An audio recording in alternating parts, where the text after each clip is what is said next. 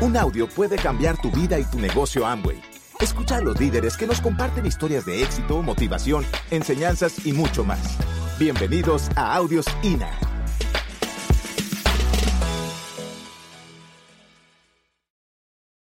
Vamos entonces a empezar con el tema. Yo creo que es un tema que llama muchísimo la atención.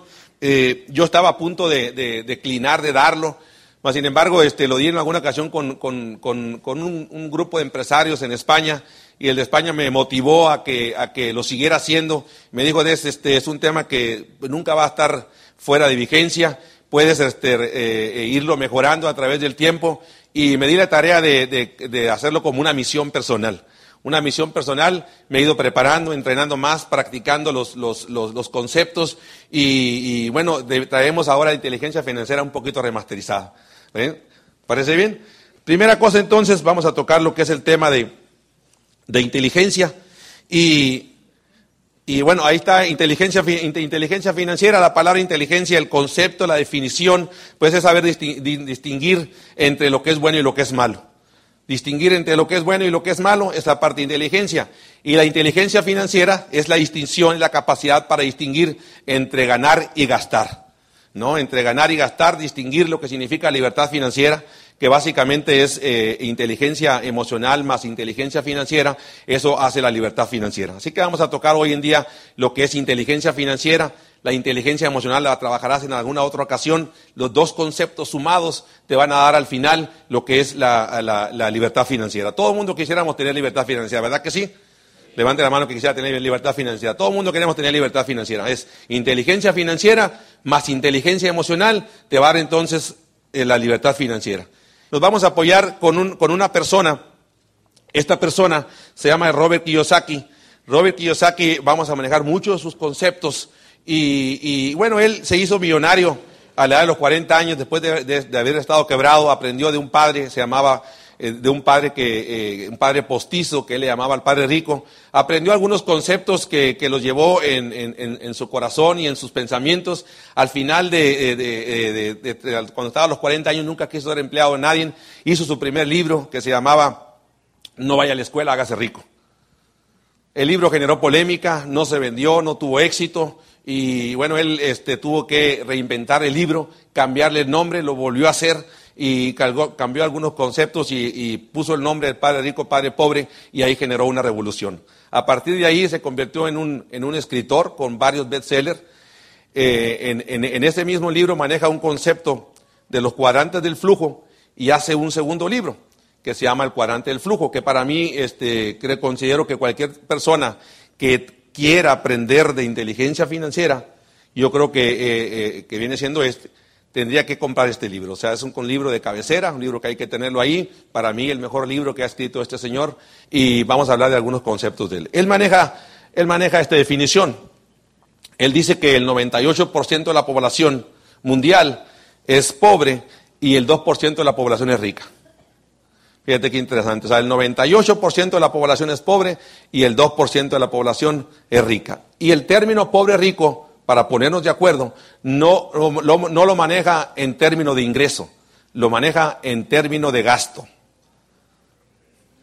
No, no, interesa cuánto ganas, lo que interesa es cuánto gastas. Si tú ganas 10 mil dólares al mes y gastas 12 mil dólares al mes, caes en el término de los pobres. Si ganas 10 mil y gastas 8 mil, caes en el término de los ricos. ¿Sí estamos de acuerdo? Si compran, si compran la idea. El término pobre rico lo vamos a manejar en toda la conferencia en términos de ingreso, en términos de ingreso contra gasto. Correcto. Levanten la mano que tenga deudas. Sin miedo, vamos a ponernos de acuerdo. Levanten la mano que tenga deudas. No hay señora gente que levanta hasta las dos manos. No levanto más porque no tengo, dice, ¿no?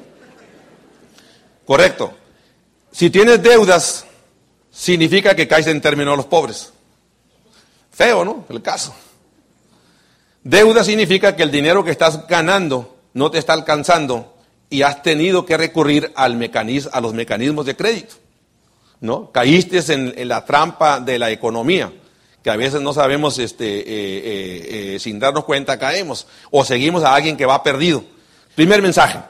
Primer mensaje. Si tienes una actividad que te genera deuda en lugar de ahorro. Pregunta para ti es quién te vendió ese plan. Si la actividad que tienes te está generando deuda en lugar de ahorro, pues pregúntate, hazte la pregunta correcta. Dijo, pues sí es cierto, o sea, yo tengo trabajando 10 años, 12 años, 15, 20 años y estoy más quebrado de cuando empecé. Yo creo que es una cosa de evaluación, decir, sentarte una vez en tu vida y decir, yo, creo que lo tengo que evaluar, ¿no? O sea, me está generando deuda en lugar de ahorro. Está peligroso eso, ¿no?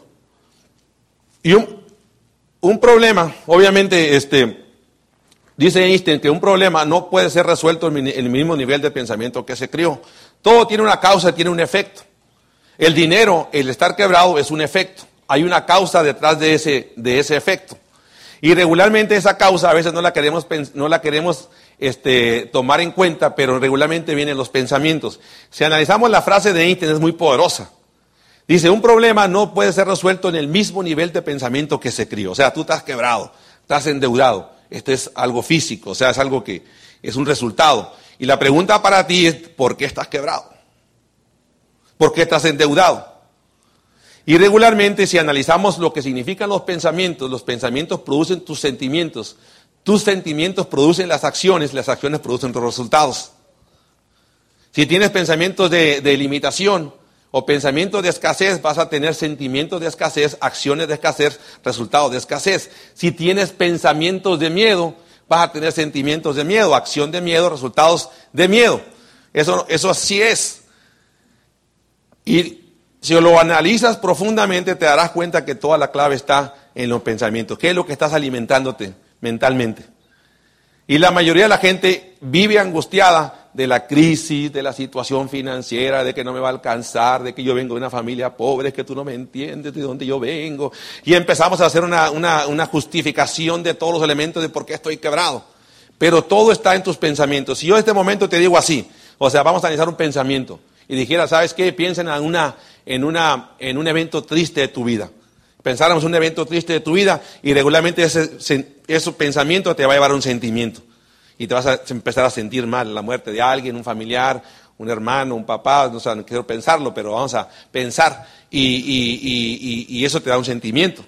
Eso te va a llevar después a una acción y la acción te va a dar un resultado. Ahora, si ese pensamiento lo piensas en prosperidad y compras la idea, vas a actuar consentimiento, actuación de prosperidad, resultado de prosperidad. ¿Están de acuerdo? Pensamiento, sentimiento, acción, acción y resultado. ¿Sí me compran la idea? ¿De acuerdo todos? Y si no están de acuerdo, de cualquier forma así es. No, varía nada en que no estés de acuerdo. Para cambiar nuestra, nuestra situación financiera, obviamente hay que cambiar las maneras de pensar. Eso ya nos queda claro a todos, que sí tenemos que cambiar, hacer ciertos cambios. Regularmente la gente quiere resultados diferentes, pero no quiere cambiar. Y no quiere cambiar la actividad que tiene, ni quiere cambiar sus formas de pensar.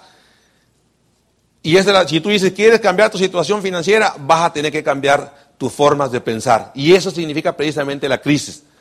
Todo el mundo habla de la economía y habla de la crisis y habla que está bien difícil la cosa. ¿Quién ha oído hablar de la crisis? La pregunta para ti, ¿desde cuándo? Toda la vida. Crisis siempre ha existido. La crisis siempre ha existido, así que crisis significa cambio. Crisis significa oportunidad, crisis significa momento de decisión, eso significa crisis. ¿Quién se quedó en crisis? Aquella persona que no estuvo dispuesta a cambiar. Y espero que esta noche tú decidas cambiar, o esta mañana, decidas cambiar.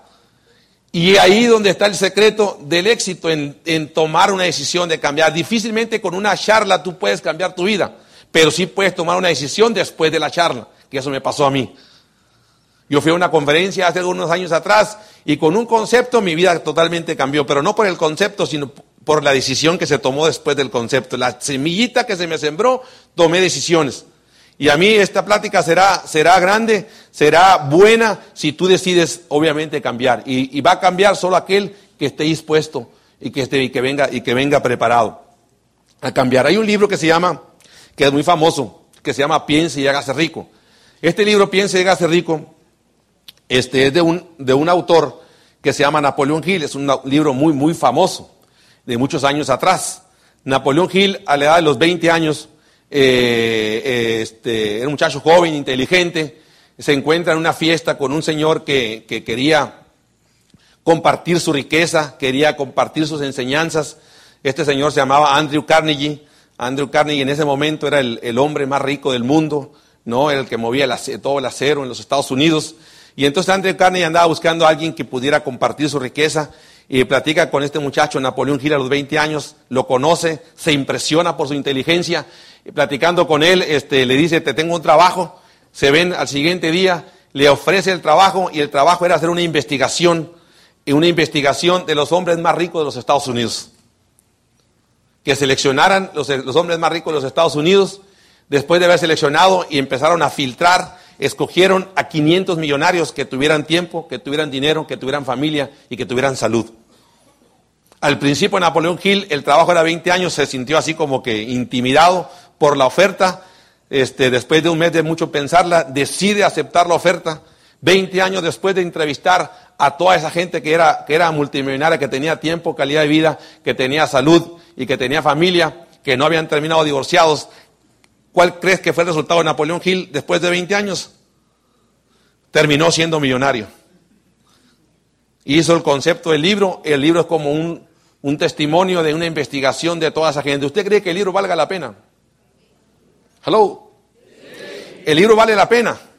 Y tú dices, oye, el libro vale la pena. Y cuando yo lo leí la primera vez, que fue mi segundo libro, después de haber traído la universidad y nunca haber tomado otro libro, eh, yo lloraba con el libro.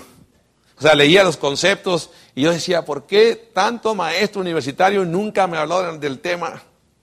¿Por qué nunca me hablaron de los conceptos que maneja el libro? O sea, 52, 60 maestros de la universidad hablándome de las estructuras y hablando de... Ni uno, ninguno tocó el tema de piense, hágase rico. ¿No? Y lo más importante que tiene el libro, yo lloraba con el libro y obviamente eso me llevó a tomar decisiones. Y, y lo más importante del libro, si lo analizas bien, es el título del libro. El título dice, piense y hágase rico.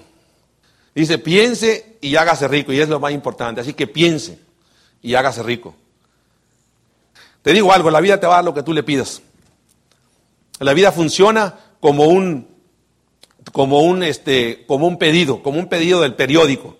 Tú te inscribes al periódico, te suscribes al periódico y pagas todo un año. Si lo pagas, te va a llegar todos los días a tu casa. Lo pediste. Y así funcionan los pedidos en la vida. Hay que pedirle, ¿qué es lo que tú quieres?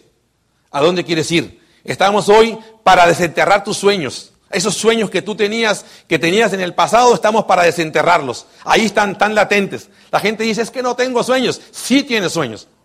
Lo que pasa es que no los has desenterrado. Hay que desenterrarlos, hay que escarbarle ahí adentro. Adentro de ti están los, los sueñitos. Todos tenemos este chip donde tenemos retenida esa información que no queremos sacar, que nos duele, nos da dolor.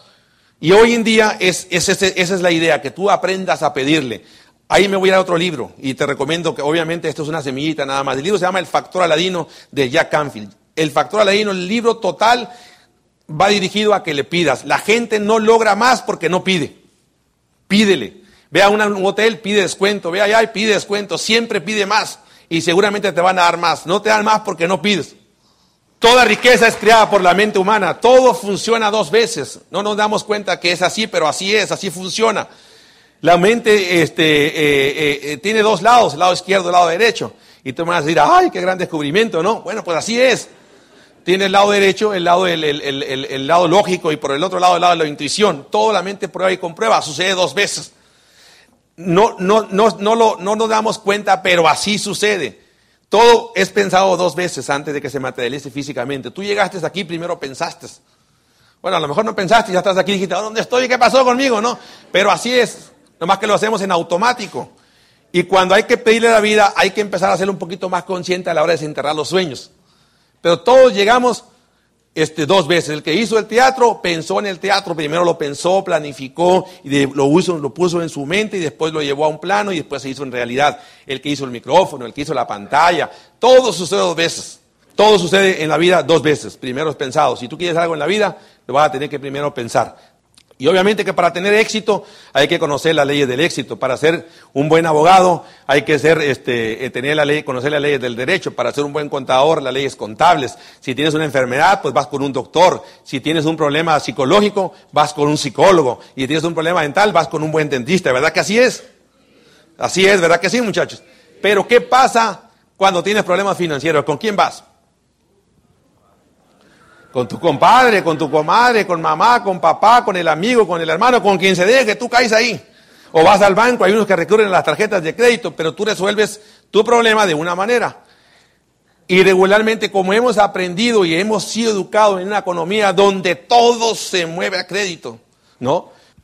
Todo es, todo funciona a través de leyes. Si tienes problemas del dinero, muchachos, hay que conocer las leyes de la riqueza.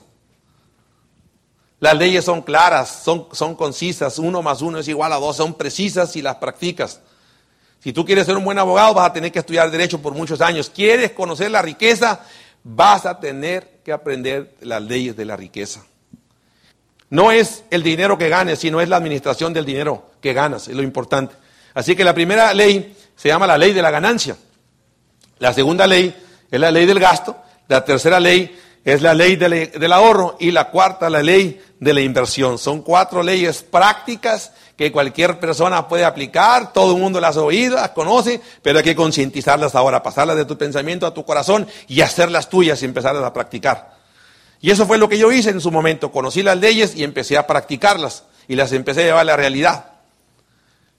Vamos a hablar entonces de la primera ley, que se llama la ley de la ganancia, y ahí vamos a entrar con el Kiyosaki. El Kiyosaki los puso en una sola slide maravillosamente. Ese libro, ese, estos cuatro cuadrantes, los explica, este, fue, tuvo tanto éxito en su primer libro, El Padre Rico, Padre Pobre, que la gente le empezó a escribir y le dijeron, descríbenos más profundamente los cuatro cuadrantes. Y ese es este libro, el cuadrante del flujo del dinero. Y yo te, este libro te lo voy a poner en una sola slide, fíjate qué interesante. ¿No? Vamos a ponerlo en una sola slide. Y dice que hay cuatro formas de ganar dinero. La primera de ellas es ser empleado, la segunda de ellas es autoempleado, la tercera es dueño de negocios y la cuarta es inversionista. Son cuatro formas de ganar dinero. No hay más. Eso de la lotería no, no funciona. Eso de que me saco un tesoro tampoco funciona. No hay gente que se muere buscando tesoros, ¿no? La riqueza rápida. Pero estas son las cuatro formas de, de ganar dinero legales. Correcto. Y vamos a definirlas, él las define de este lado. Define de lado, vamos a verlas tú de frente.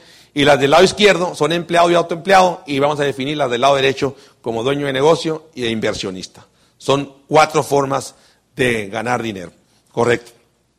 La primera de ellas es el empleado y el autoempleado. Del lado izquierdo, el capital de la gente que está del lado izquierdo es el tiempo. Para poder tener un resultado, tienen que meter el tiempo como capital, es un recurso que todos tenemos. El problema de lo del lado izquierdo es que el recurso del tiempo está limitado y como el recurso del tiempo está limitado, ¿cómo está el ingreso? Está limitado, o sea, no hay que muy ser científico para entender esto, o sea, ni tampoco tener maestría. Si tu tiempo está limitado, tu ingreso también está limitado. Tienes que buscar una forma de, multiplicarlos. Lo, el autoempleado es aquella persona, se define como aquella persona que trabaja para sí misma. ¿no? Y aquella persona que, que, tiene un consultorio, un arquitecto, un ingeniero, un abogado que trabajan para sí mismo, ese es un pequeño autoempleado. Yo antes de entender esto, yo pensaba que yo tenía un negocio, yo me dedicaba a impermeabilizar techos, aislamiento de la vivienda, y en Obregón como llueve mucho, pues imagínate cómo está mi trabajo, ¿me entiendes? Cómo estaba mi trabajo. Es un área que casi no llueve. Y este, yo, yo, yo, le tenía que danzar al rey del, de la lluvia para que pudiera llover, ¿no? Y este, y entonces, el autoempleado, yo pensaba que yo tenía negocio, pero cuando yo comprendí esto y, analicé el concepto del libro, me di cuenta que yo caía como autoempleado. O sea, yo era el mejor empleado de mi negocio. Se llaman empresas solares, brillan mientras el patrón está presente. ¿Alguien conoce a alguien así? Sea, el primero que llega, el último que sale, el que corretea los presupuestos, el que corretea el seguro social, la contabilidad y el que se tiene que quedar más noche y más tarde, el que todos los agobios son para el patrón. Y regularmente este, eh, eh, eh, esa gente es muy criticada cuando esa gente ha tomado la decisión por lo menos de ser independiente. ¿no? Yo creo que hay que valorizar a todos aquellos empresarios que han tenido el valor de abrir un negocio, un negocio donde él tiene que estar atrapado. Yo así estaba, autoempleado, ir y venir, tenía un patrón, mi patrón se llamaba los clientes, ellos decidían cuándo yo tenía que trabajar. Me decían sábado, yo decía, pues ahora hay que trabajar. Me decían domingo, yo decía, pues ni modo, domingo. Me decían en las noches, en las noches, a la hora que se pudiera ganar dinero. O somos autoempleados. ¿Alguien conoce alguno de esos? ¿No? Se llaman todólogos. brillan mientras el dueño está presente. Los del lado derecho tienen un este, capital, que es el dinero. Ellos para ganar dinero necesitan poner dinero. Los del lado izquierdo necesitan tiempo para ganar dinero. Los del lado derecho necesitan capital para, necesitan dinero para ganar dinero. Correcto. Los dueños de negocios son aquellas personas que tienen unas franquicias, tienen franquicias, concesiones, tienen este, eh, eh, pequeños eh, negocios donde tipo negocio, tipo network, tipo redes, mercadeos en multinivel. Ahí están esas personas, franquicias, negocios, concesiones, donde el patrón no es indispensable, donde el dueño no tiene que estar presente. McDonald's, por ejemplo, es una franquicia donde el dueño no tiene que estar presente, gana el 10% de todo lo que se venda. Suave. Buen negocio, ¿no? Para el dueño. Para el dueño de la franquicia.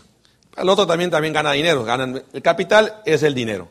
Y luego los inversionistas son aquellas personas que tienen terrenos, locales, tienen este, hoteles, eh, tienen inversiones en bolsa, que ganan dinero, que saben manejarlo. Ahí entran los inversionistas. Vamos a diferenciarlos. Correcto. los del lado izquierdo se ven por un concepto que se llama seguridad. Y vamos a, ponerle seguridad entre comillas. Entonces la seguridad vamos a ponerla entre comillas. No hay tal seguridad de los del lado izquierdo. Y los del lado derecho se mueven por un concepto que se llama libertad. Son esas personas que invierten un dinero y pueden disfrutar su vida. Pueden disfrutar realmente lo que es la vida. Los del lado izquierdo se la pasan este, correteando el dinero. Los del lado derecho, el dinero los corretea a ellos. Aquí la pregunta es, ¿quién, el perro mueve la cola o la cola mueve al perro? Y así estamos en la economía. Nosotros nos fuimos casi dos meses, hemos estado de vacaciones, saliendo y entrando, y nuestro dinero ha seguido llegando. ¿Por qué? Porque estamos del lado derecho del cuadrante. ¿A quién le gustaría estar ahí? A todo el mundo nos gustaría estar ahí. El asunto es que ahí viene la paradoja.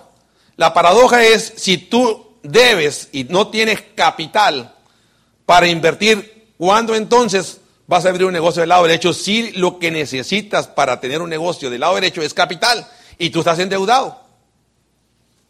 Y cada vez que trabajas te endeudas más. Se convierte paradójico porque dices, pues ahora qué hago, ¿no? Nos convertimos en malabaristas financieros de aquí para allá, agarramos un dinero, lo estamos cambiando, lo modificamos, agarramos de una tarjeta, pagamos acá y así, ¿verdad que así es o no? Yo no sé, ahora, no estoy hablando porque yo sepa tu historia. Todo es meramente coincidencia, yo sé. Pero así pasa, nos convertimos en malabaristas financieros, agarramos de un lado, agarramos del otro y llega un punto en que a veces no puedes cubrir ese hueco y te va haciendo cada vez más grande. Paradójico es que tú quieres tener, todo el mundo está consciente de que el empleo está limitado. Es bien feo tener un techo en tu ingreso. Y todos sabemos que es tener, mejor tener negocio, pero no podemos poner negocio porque no tenemos el dinero. Vamos a hablar un poquito. Entonces el empleado genera un ingreso que se llama lineal. Su ingreso está lineal. Vas a ganar exactamente lo mismo durante los años. aunque te aumenten el 4%, el 3%, el 1.5%, créeme, tu ingreso es lineal. La inflación va un poquito más arriba que eso. Con lo cual vas perdiendo el poder adquisitivo. El, el autoempleado genera también un ingreso que se llama lineal. Trabajas, ganas, trabajas, ganas, trabajas, ganas. los negocios generan un ingreso acumulativo. Y ese lo ganan los artistas, lo ganan los que hacen libros, ¿no? Y que ese libro tiene un éxito, empiezan a ganar dinero sobre algo que lo hicieron bien una sola vez, ¿no? Imagínate un libro con un bestseller y entonces el bestseller se sigue vendiendo y se sigue vendiendo y el autor nomás lo hizo una sola vez, tuvo que pensar una vez, dedicó disciplina, sacrificio, a, horas de, desvelo, se sacrificó, lo hizo bien, lo analizó y antes de sacarlo al mercado lo tuvo que analizar otra vez y otra vez, lo hizo bien, ese fue un bestseller, el libro va a generar ingresos del resto de su vida. Qué interesante. ¿Verdad que sí? Y el cuarto ingreso, el, este, y ahí está John Lennon, pudiéramos poner en el, en el caso de los negocios, John Lennon, este señor quedó entre los cuatro, cuatro artistas el año pasado, entre los diez artistas que más dinero ganó. O sea, un muertito ganó más que todos nosotros vivitos y goleando. ¿Y a qué se debe? A que esta persona, John Lennon, fue un genio de la música, lírico, pudo hacer canciones que hoy en día se siguen tocando. Mi hijo de repente me pone una canción que se llama Imagina John Lennon. Papá, ¿tú has escuchado esa canción? Me dice. A él le gusta y se la pone a todo volumen. Entonces digo, mira qué interesante, ¿no? O sea, 30, 40 años después esa canción tiene vigencia. Y después los inversionistas generan un ingreso que se llama ingreso pasivo. Ese ingreso pasivo viene producto de las rentas. Viene producto de las rentas, tienes 20 departamentos, te genera un ingreso pasivo. Comúnmente la gente lo conoce como aquel que vive de sus rentas. No sé si lo han escuchado esa expresión. ¿Y ese señor de qué vive? Dice uno. La señora de qué vive, ¿qué hace? Pues no lo veo que haga nada, ¿no? Y tú dices, no, pues esa señora vive de su renta. ¿Lo han escuchado esa expresión? ¿A quién le gustaría vivir de sus rentas? A todo mundo le gustaría vivir de sus rentas. La pregunta para ti, ¿tienes dinero para vivir de tus rentas? ¿Has invertido para vivir de tus rentas? Esa es la pregunta que yo me hice cuando analicé el cuadrante. Dije, a mí me gusta de los dos ingresos, ¿cuál te gusta más? ¿De lo del lado derecho y el lado izquierdo? ¿A quién le gusta lo del lado derecho? A todo el mundo le gusta el lado derecho. Pregunta para ti, ¿eres artista? ¿Has escrito algún libro? ¿Has hecho algo que quede para la posteridad?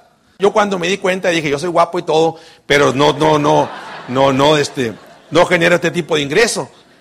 Así que un día, agobiado, después de trabajar mucho, sin sentido, endeudado, no tenía así que grandes deudas, no, no eran grandes deudas, tenía la casa, el auto, las tarjetas, las mueblerías, no grandes cosas, o sea, sencillas, pues, ¿no? Y, este, y yo me cuestionaba si, si así iba a ser toda la vida, o sea, sería a ser toda la vida así, así voy a estar.